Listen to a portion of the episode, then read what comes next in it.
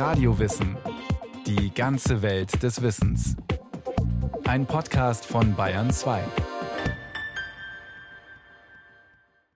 Lexikon. Alles in einem Buch. Schon seit der Antike träumt der Mensch davon, alles Wissenswerte in Büchern zum Nachschlagen zu finden. Und genauso lange gibt es Menschen, die dieses Wissen mühsam sammeln und in Lexika reinpacken müssen. Eine Arbeit für Begeisterte und für Verzweifelte.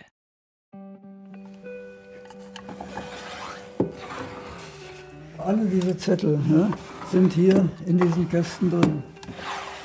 Schon allein das Sortieren und das Sammeln dieser Zettel hat natürlich auch viel Zeit gekostet. Viel Zeit, das heißt im Fall von Professor Manfred Ullmann über 50 Jahre. Ullmann ist sozusagen Großmeister im Verzetteln. Behutsam zieht er einen der vielen Karteikästen auf, die an den Wänden ringsum im lichtdurchfluteten Dachzimmer stehen. In diesen kleinen Zetteln, die im DIN A7-Format sind, da ist nur ein Stichwort verzeichnet, zusammen mit der Fundstelle.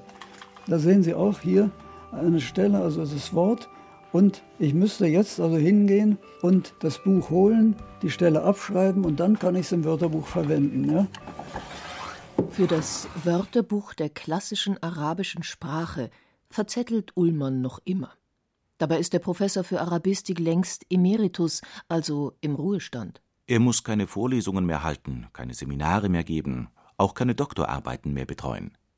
Aber hier oben in seinem Büro unterm Dach der alten Tübinger Unibibliothek sichtet er weiterhin Quellen und notiert interessante Textstellen fein säuberlich von Hand auf Karteikarten. Akribie ist natürlich das A und O. Und Ordnung muss man natürlich halten. Mit den 500.000 Zetteln, die ich ja im Laufe der Zeit zusammengebracht habe, da muss also jeder Zettel genau an der Stelle im Karteikasten stehen, denn wenn der einmal nicht richtig eingeordnet ist, ist der für ewig verloren. Ne? Permanentes Quellenstudium. Jahrzehntelang Texte nach interessanten Stellen durchforsten und nach Schlagwörtern sortieren. Verzetteln könnte auch eine Strafarbeit sein. Mich persönlich hat sie glücklich gemacht, sonst wäre ich keine 50 Jahre daran geblieben, nicht wahr? Aber ich kenne Kollegen, die sich also mit Grausen abwenden, wenn sie eine lexikalische Arbeit machen sollten. Verzetteln ist eine Technik der Kompilation, die im 16., 17. und auch noch im 18. Jahrhundert ganz gewöhnlich war. Eigentlich geht sie bis ins 20. Jahrhundert. Heute verzettelt man vielleicht eher am Computer seine Dinge. Sagt Ulrich Johannes Schneider. Er ist Direktor der Universitätsbibliothek in Leipzig und unterrichtet dort auch als Professor Kulturphilosophie. Und Schneider hat ein Buch geschrieben, das sich mit dem Phänomen der Nachschlagewerke befasst. Es hat den schönen Titel Die Erfindung des allgemeinen Wissens. Verzetteln ist auch für Schneider kein Schimpfwort. Das war eine Technik, die zielte nicht allein auf das Herstellen von Enzyklopädien, sondern von wissenschaftlichen Büchern generell. Auf Zettel übertrug man den Inhalt nach Stichworten und daraus komponierte man dann Darstellungen des Wissens in neuen Büchern. Das hat man nicht nur für Enzyklopädien gemacht, aber auch für Enzyklopädien. Die Idee, die Wörter alphabetisch in einem Nachschlagewerk anzulegen, die ist alt und geht also schon auf die klassische Antike zurück. Eine alte Idee mit verwirrend vielen Namen. Die bekanntesten sind heute sicher Wörterbuch, Lexikon und Enzyklopädie. Der Begriff Enzyklopädie, der ja angeblich auf einen griechischen Ursprung zurückgeht, enkyklios paideia, also im Kreis das Wissen versammeln, das ist aber sehr umstritten. Der Begriff jedenfalls ist eigentlich echt selten. 1630 erscheint überhaupt das erste Werk, was diesen Begriff im Titel hat, die Enzyklopädia, ein lateinisches Werk eines Professors Altstedt. Und das war ein Werk für den akademischen Unterricht, also für die Universität. Interessant ist, dass die meisten Nachschlagewerke ganz viele unterschiedliche Begriffe hatten. Die hießen Theatrum oder Schatzkammer oder Piazza Universale, Universalschauplatz. Die klingenden Buchtitel verrieten auch etwas vom Stolz der Verfasser und ihrer fürstlichen Geldgeber auf den Inhalt. Manche hießen Garten, Palast, Museum, Archiv, Rüst- und Bücherkammer oder auch Schatzkammer mechanischer Künste und so weiter. Sie hießen auch einfach Lexikon, wenn sie nach Wörtern geordnet waren, was ja für die meisten zutrifft. Und Wörterbücher und Lexika, die sind im Grunde sehr verwandt. Zwar kann man das unterscheiden, wenn man will, wo ein Wörterbuch nur die Wörter und ihre Bedeutung erklärt, ganz kurz, dann ist es eher ein Wörterbuch. Wenn die Erklärungen der Wörter aber schon etwas länger werden, dann geht es schon fast in ein Sachlexikon über. Also Lexika gab es auch schon in der klassischen Antike. Zenodosos von Ephesos hatte also bereits im dritten Jahrhundert vor Christus in hellenistischer Zeit ein Homerlexikon gemacht, das alphabetisch geordnet war. Und der römische Gelehrte Plinius der Ältere verfasste im ersten Jahrhundert nach Christus seine Naturalis Historia. Ein Nachschlagewerk über alles, was ihm zwischen Himmel und Erde bemerkenswert schien. Es blieb über die Jahrhunderte hinweg so populär, dass es immer wieder abgeschrieben und später nachgedruckt wurde. Auch für China ist um 15 vor Christus ein Dialektwörterbuch bekannt – und schon in ganz früher Zeit, vermutlich im dritten Jahrtausend vor Christus, ritzte man in noch feuchte Tontafeln zweisprachige Wörterlisten in Keilschrift. So konnte man in Mesopotamien, dem Kulturgebiet zwischen den großen Flüssen Euphrat und Tigris, Sumerisch in Akkadisch übersetzen und umgekehrt. Wer der Erste war, der ein Lexikon geschrieben hat, das ist eine offene Frage. Wissen geradezu zu sammeln und in einem Buch nach Stichworten sortiert zu präsentieren, nennt Ulrich Schneider eine Kulturtechnik. Nur welchen Sinn hatten umfassende schriftliche Werke in Zeiten, in denen kaum jemand lesen konnte? Ich glaube, dass immer da, wo es eine Schriftkultur gab, es auch eine Lese- und Vorlesekultur gab. Also zu sagen, dass es wenige Leute gab in den früheren Hochkulturen, die lesen und schreiben konnten, das stimmt. Auf der anderen Seite gibt es sicher auch schon recht bald Zirkel, in denen vorgelesen wird und auch Medien, die fürs Vorlesen geschaffen wurden, sodass man vermuten kann, und das kann man übrigens auch fürs europäische Mittelalter vermuten, dass die Kenntnis von Texten und eben auch das Interesse an diesen Texten viel, viel größer war als der enge Zirkel derer, die lesen und schreiben konnten. Bedarf an ausführlichen Wörterbüchern entstand schon sehr früh im 7. und 8. Jahrhundert, als zum Beispiel Gelehrte im arabischsprachigen Raum anfingen, die reiche Poesie ihrer Vorfahren aufzuschreiben. Über Jahrhunderte hinweg waren diese Verse mündlich, auswendig weitergegeben worden, von Beduinen. Beim Aufschreiben entstanden plötzlich Probleme. Probleme, die nur mit Wörterbüchern zu lösen waren. Es gibt eben in den alten Poesien sehr viele Wörter, die später nicht mehr verstanden wurden, als die Menschen in den Städten lebten. Und dazu musste man eben dann Wörterbücher haben, um nachschlagen zu können, was diese Wörter bedeuteten. Es kommt auch hinzu, dass im Koran es viele Ausdrücke gibt, die man nicht verstehen kann, die auch heute dem Verständnis noch Schwierigkeiten entgegensetzen. Und auch diese Wörter musste man natürlich in den Wörterbüchern berücksichtigen.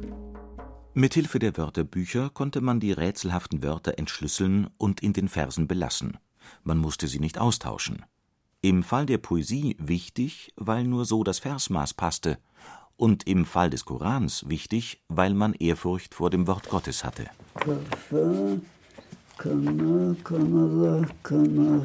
Hier, Kanifon.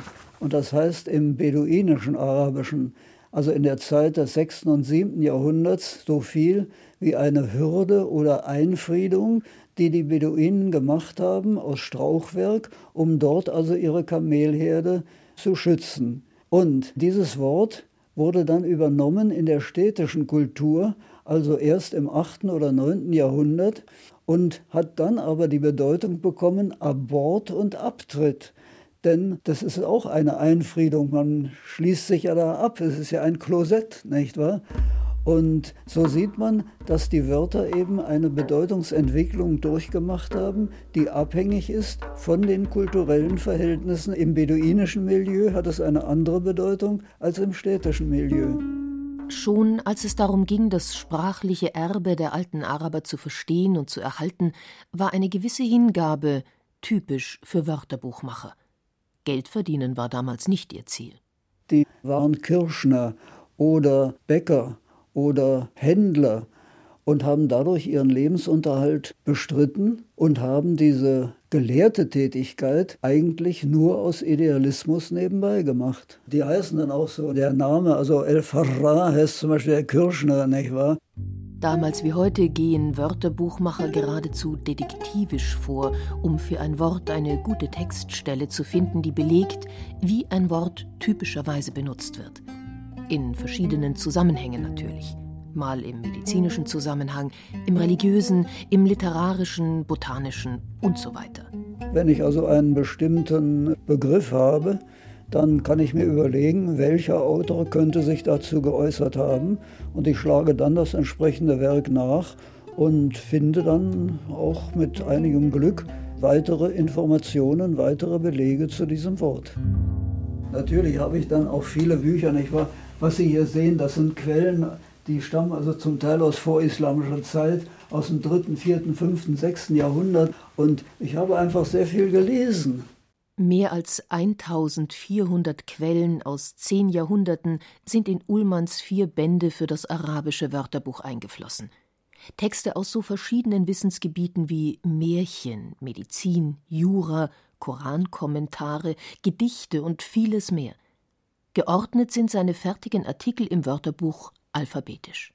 Das Alphabet ist aber nur eins von vielen Ordnungssystemen, die möglich sind, um Wissen in einem Nachschlagewerk zu präsentieren. Im Lauf der Jahrhunderte gab es die kuriosesten Einfälle. Ein arabischer Autor sortierte vor einigen Jahrhunderten zum Beispiel nach einem sehr körperlichen System, erzählt Manfred Ullmann. Nach den Artikulationsstellen im Mund. Er fängt also an mit den Rachenlauten und endete mit den Lippenlauten. In Zeiten, in denen mehr gesprochen als gelesen wurde, lag so eine Idee vielleicht viel näher als heute. Begriffswörterbücher sind heute noch gängig. In ihnen stehen unter einem Begriff wie Pferd alle Wörter aufgelistet, die mit dem Begriff Pferd in Verbindung gebracht werden. Stall, Zaumzeug, Sattel und so weiter. Das Aufregende an all diesen Ordnungssystemen ist, der Nutzer wird in den Mittelpunkt gestellt. Er soll leicht an neues Wissen, an Sachwissen gelangen. Welches System gewählt wird, hängt ganz vom Inhalt ab. Da gibt es ein Werk aus dem 17. Jahrhundert, das erklärt den Besuchern von Rom, wie die Menschen dort verkleidet sind. Also die Mönche und Nonnen, die da über die Straße laufen, die haben alle unterschiedliche Kutten. Und dieses Werk beschreibt die, auch mit Stichen daneben, und sagt, zu welchem Orden die gehören, damit man ungefähr Bescheid weiß. Also eine Kostümkunde in Lexikonformat, das hat mich sehr berührt, das fand ich sehr witzig. Natürlich auch wahrscheinlich praktisch für Besucher von Rom. Ein nach Abbildungen sortiertes Lexikon. Das ging natürlich erst als Zeichner, Stecher und Drucker für Illustrationen sorgen konnten. Ob über Personen, über Natur, Fachgebiete, historische Fakten, Fabeln, Mythen, nahezu alle Sorten von Wissensdurst konnten bald mit Nachschlagewerken gestillt werden. Sie waren für Verleger seit Erfindung des Buchdrucks vor allem eins ein sehr einträgliches Geschäft. Darum wurden Nachschlagewerke produziert. Neben den oft recht speziellen Fachlexika einzelner Autoren entwickelte sich ab dem 17. Jahrhundert eine ganz neue Sorte, die allgemeine Enzyklopädie, das Konversationslexikon. Und das wendet sich an jedermann, erklärt der Kulturphilosoph Ulrich Schneider. Seit Beginn der bürgerlichen Gesellschaft, sagt man so, also seit dem 18. Jahrhundert, definiert man sich in der Welt auch durch das, was man weiß und kann und diese bürgerliche Ethik der Arbeit ist an das Wissen gekoppelt und das beginnt eben im 18. Jahrhundert mit dem Aufstieg der bürgerlichen Klasse überhaupt.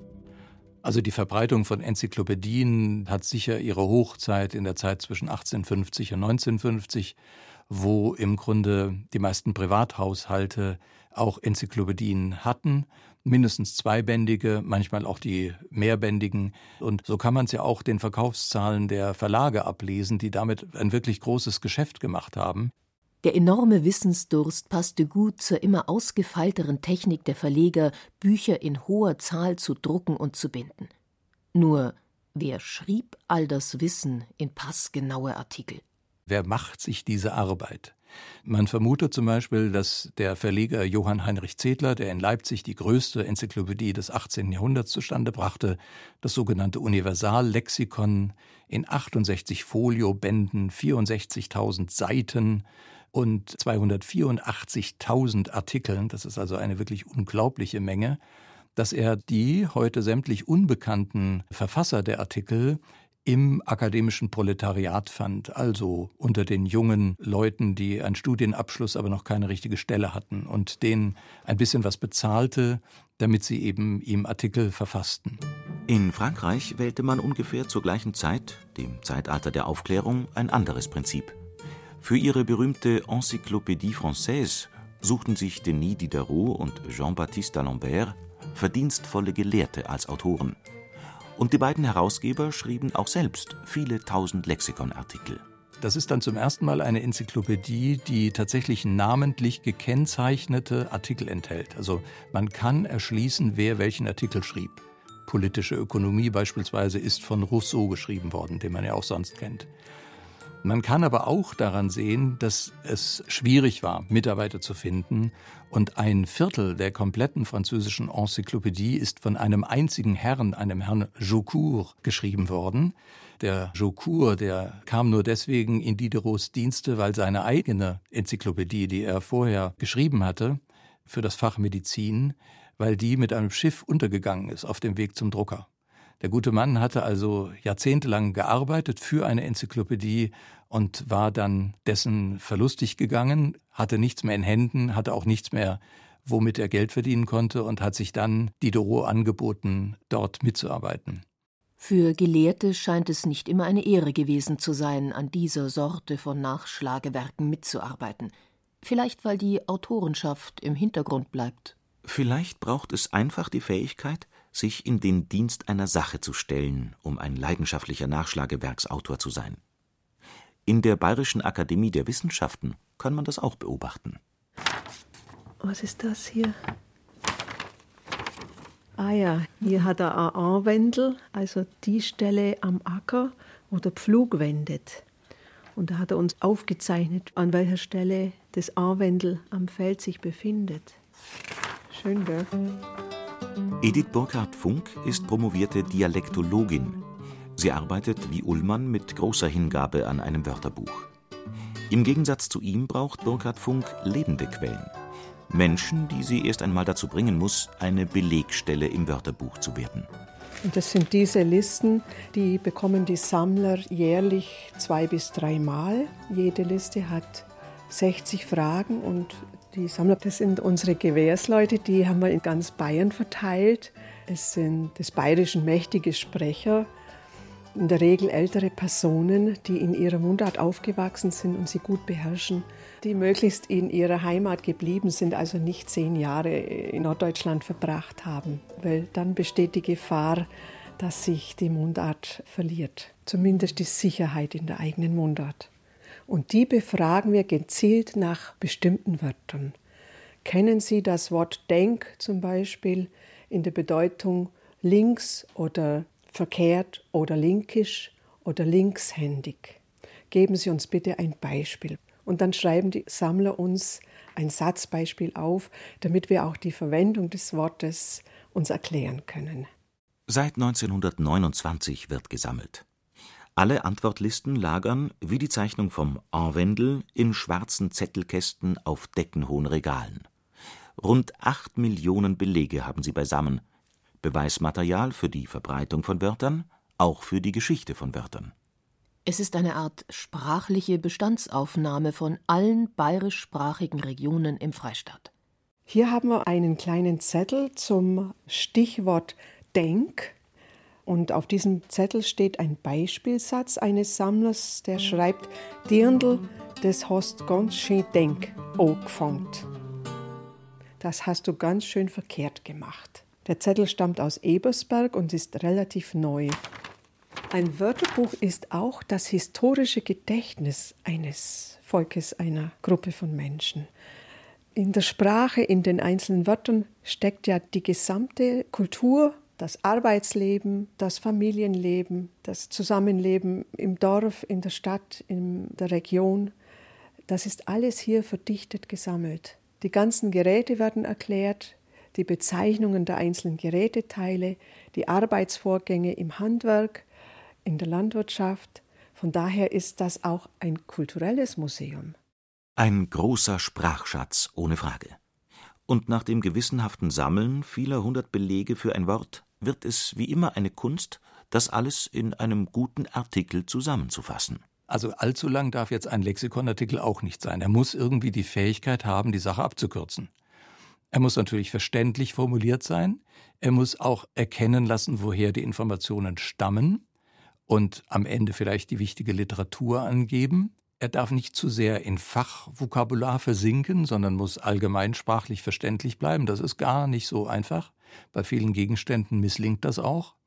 Und er muss, wenn es jetzt um eventuell politisch oder gesellschaftlich strittige Fragen geht, muss er auch irgendwie neutral sein.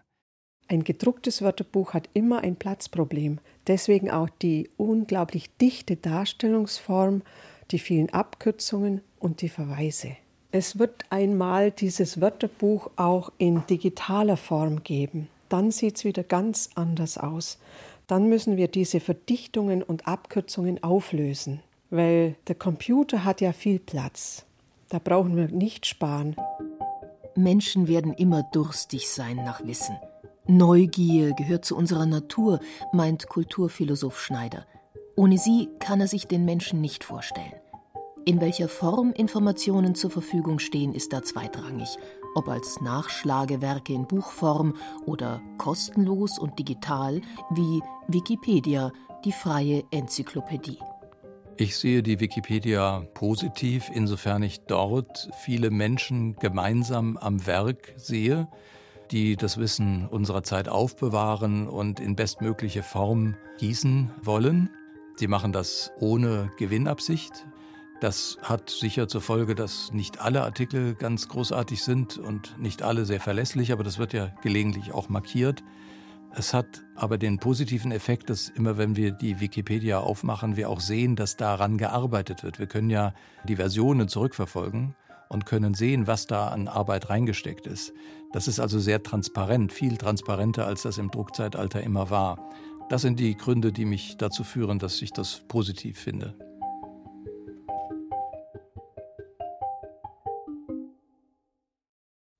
Die Idee vom Lexikon. Anja Mösing hat vom zähen Ringen des Menschen, alles Wissen in Lexika zu vereinen, erzählt. Gesprochen haben Julia Fischer und Johannes Hitzelberger, Ton und Technik Miriam Böhm, Regie Susi Weichselbaumer, Redaktion Thomas Morawetz. Eine weitere Podcast-Folge von Radio Wissen.